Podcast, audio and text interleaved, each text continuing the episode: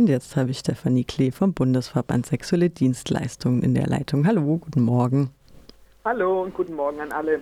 Wir haben uns jetzt schon ein knappes Jahr nicht mehr gesprochen und in der Zeit ist einiges passiert. Es gab zum Beispiel eine Gesetzesverschärfung und in den deutschen Medien war das so meiner Wahrnehmung nach nicht so präsent. Es geht um die freie Bestrafung, genau gesagt um Paragraph 232 Absatz 6 Strafgesetzbuch. Ihr kritisiert und die Kampagne bringt das in Ordnung, kritisiert, die, eine, die auch eine Petition gestartet hat. Ähm, die Kritik ist ein Sexkaufverbot durch die Hintertür, die Einführung eines sogenannten nordischen Modells, also genau eben Kunden werden kriminalisiert, die Sexarbeit selber nicht. Ähm, worum geht's? Was wurde verschärft? Kannst du uns vielleicht noch mal kurz auf den neuesten Stand bringen, Stefanie? Ähm, ja, du hast es schon ein bisschen angedeutet, dass es in den Medien äh, nicht sehr aufgegriffen wurde. Ich denke, das war äh, auch von den Politikerinnen im Bundestag beabsichtigt. Ähm, da gibt es eine Vorgeschichte. Normalerweise, wenn Gesetze ergänzt, neu geschaffen oder verschärft werden, wird dazu eine Anhörung in den Ausschüssen gemacht. Es wird auch darüber debattiert. Äh, in diesem Fall war es so, dass es unter dem Oberbegriff Cyberkriminalität auch diese sogenannte Freierbestrafung äh, eingeführt werden sollte. Äh, und dann hat es am letzten Tag, wo der Deutsche Bundestag ähm, zusammengesessen hat, das war am 24.06.21 in zweiter und dritter Lesung, nachts gegen 0.30 Uhr wurde dann dieses Gesetz verabschiedet. Das spricht schon ein bisschen für sich, dass man das still und heimlich verabschieden wollte.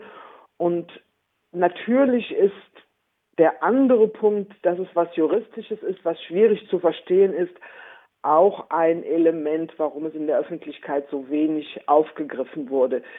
Es gab schon in diesem Paragraphen 232a des Strafgesetzbuches eine sogenannte Freierbestrafung wenn nämlich der Kunde ganz deutlich gesehen hat, dass er mit einer Sexarbeiterin oder mit einem Opfer äh, von Menschenhandel, von Zwangsprostitution zu tun hat, also die Signale nicht zu übersehen war, dann ganz selbstverständlich, da hätte es diesen Paragraphen gar nicht für gebraucht. Das war dann Nötigung, Vergewaltigung.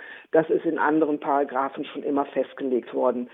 Jetzt hat es in diesem Absatz 6 Satz 2 eine Verschärfung der freier Bestrafung gegeben. Und zwar heißt es, mit der Einführung eines unbestimmten Rechtsbegriffes, der sogenannten Leichtfertigkeit, dass der Kunde sich im Grunde genommen genau davon vergewissern muss, ob die Person, mit der er sexuelle Dienstleistungen austauscht, auch völlig freiwillig ist dass also kein Zwangsmoment, kein Gewaltmoment, keine Ausbeutung, keine Unterdrückung in irgendeiner Form eine Rolle spielt. Und das bedeutet in der Praxis, dass eigentlich jeder Kunde alle möglichen Mechanismen anwenden muss, um sich davon zu überzeugen, ob die Frau das wirklich oder der Mann das wirklich freiwillig macht. Das ist aber völlig weltfremd, weil wenn ein Kunde für fünf bis zwanzig Minuten ins Bordell kommt, denkt er nicht an Straftatbestimmungen, sondern geht auf die Angebote der Sexarbeiterin ein, hat seinen Spaß und geht relativ schnell wieder weg. Aber auch die Sexarbeiterin, wenn sie denn dann zur Prostitution gezwungen wird oder in einem Gewaltverhältnis steht, wird natürlich alles dafür tun, um nicht Stress mit demjenigen zu bekommen, der sie dazu zwingt und wird gegenüber dem Kunden immer wieder deutlich machen, dass sie es freiwillig macht. Und da haben wir gesagt, das ist im Grunde genommen die Einführung des nordischen Modells durch die Hintertür.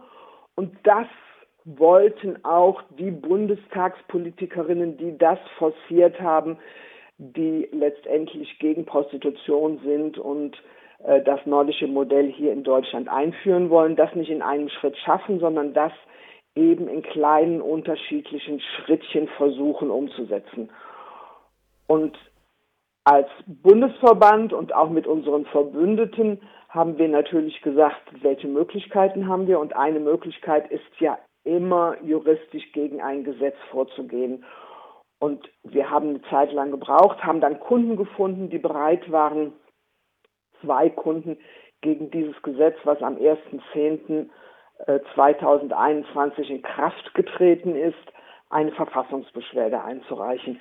Wenn ein Gesetz verabschiedet wird, hat eine Person, die von diesem Gesetz betroffen ist, ein Jahr lang Zeit, zum Bundesverfassungsgericht nach Karlsruhe zu gehen. Und das haben diese beiden Kunden mit Unterstützung eines Rechtsanwaltes und mit Unterstützung unserer Kampagne dann auch gemacht.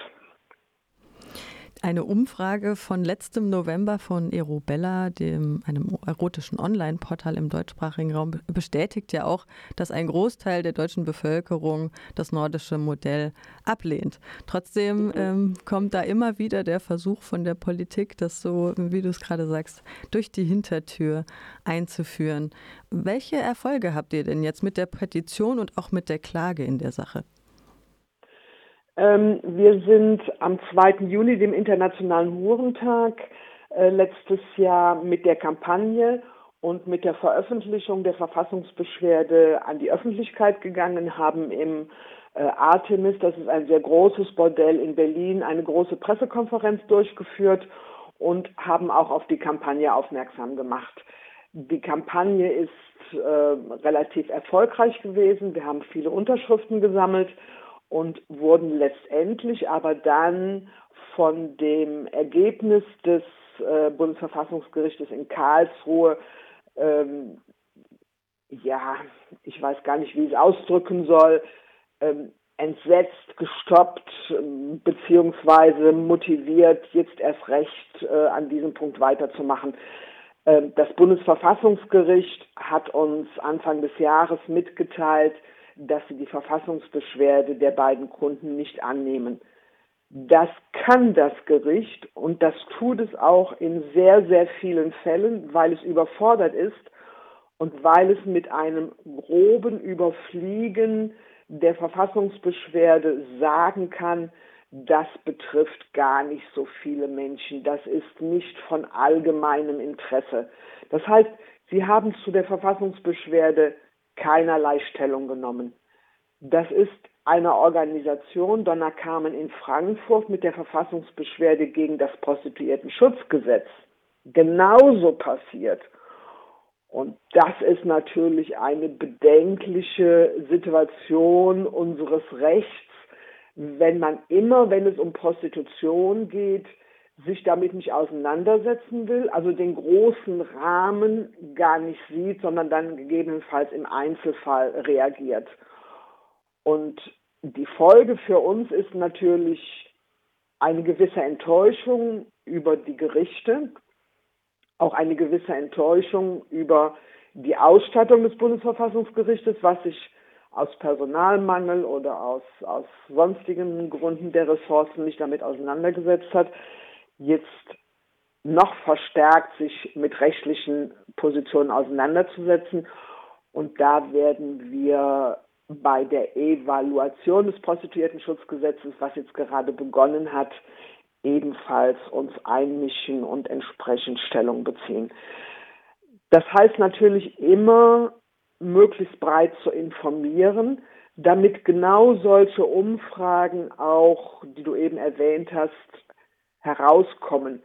Die Bevölkerung und auch sachkundige Personen, also zum Beispiel der Deutsche Juristinnenbund, die Diakonie, äh, die Deutsche AIDS-Hilfe, also anerkannte Organisationen wollen kein nordisches Modell, sagen aufgrund ihrer Erfahrung, die sie durch die Beratungsarbeit mit Sexarbeiterinnen haben, es geht darum, Sexarbeiterinnen mit Rechten auszustatten, ihnen die gleichen Möglichkeiten zu geben, ihren Beruf auszuüben, wie das andere Erwerbstätige auch haben. Ganz klar auch die Bordellbetreiberinnen mit Rechten wie andere Gewerbetreibende sie haben auszustatten und dann natürlich auch von allen zu verlangen, nicht nur die Pflichten zu erfüllen, sondern auch im Rahmen ihrer Rechte bestmöglich gute Arbeitsbedingungen zu schaffen.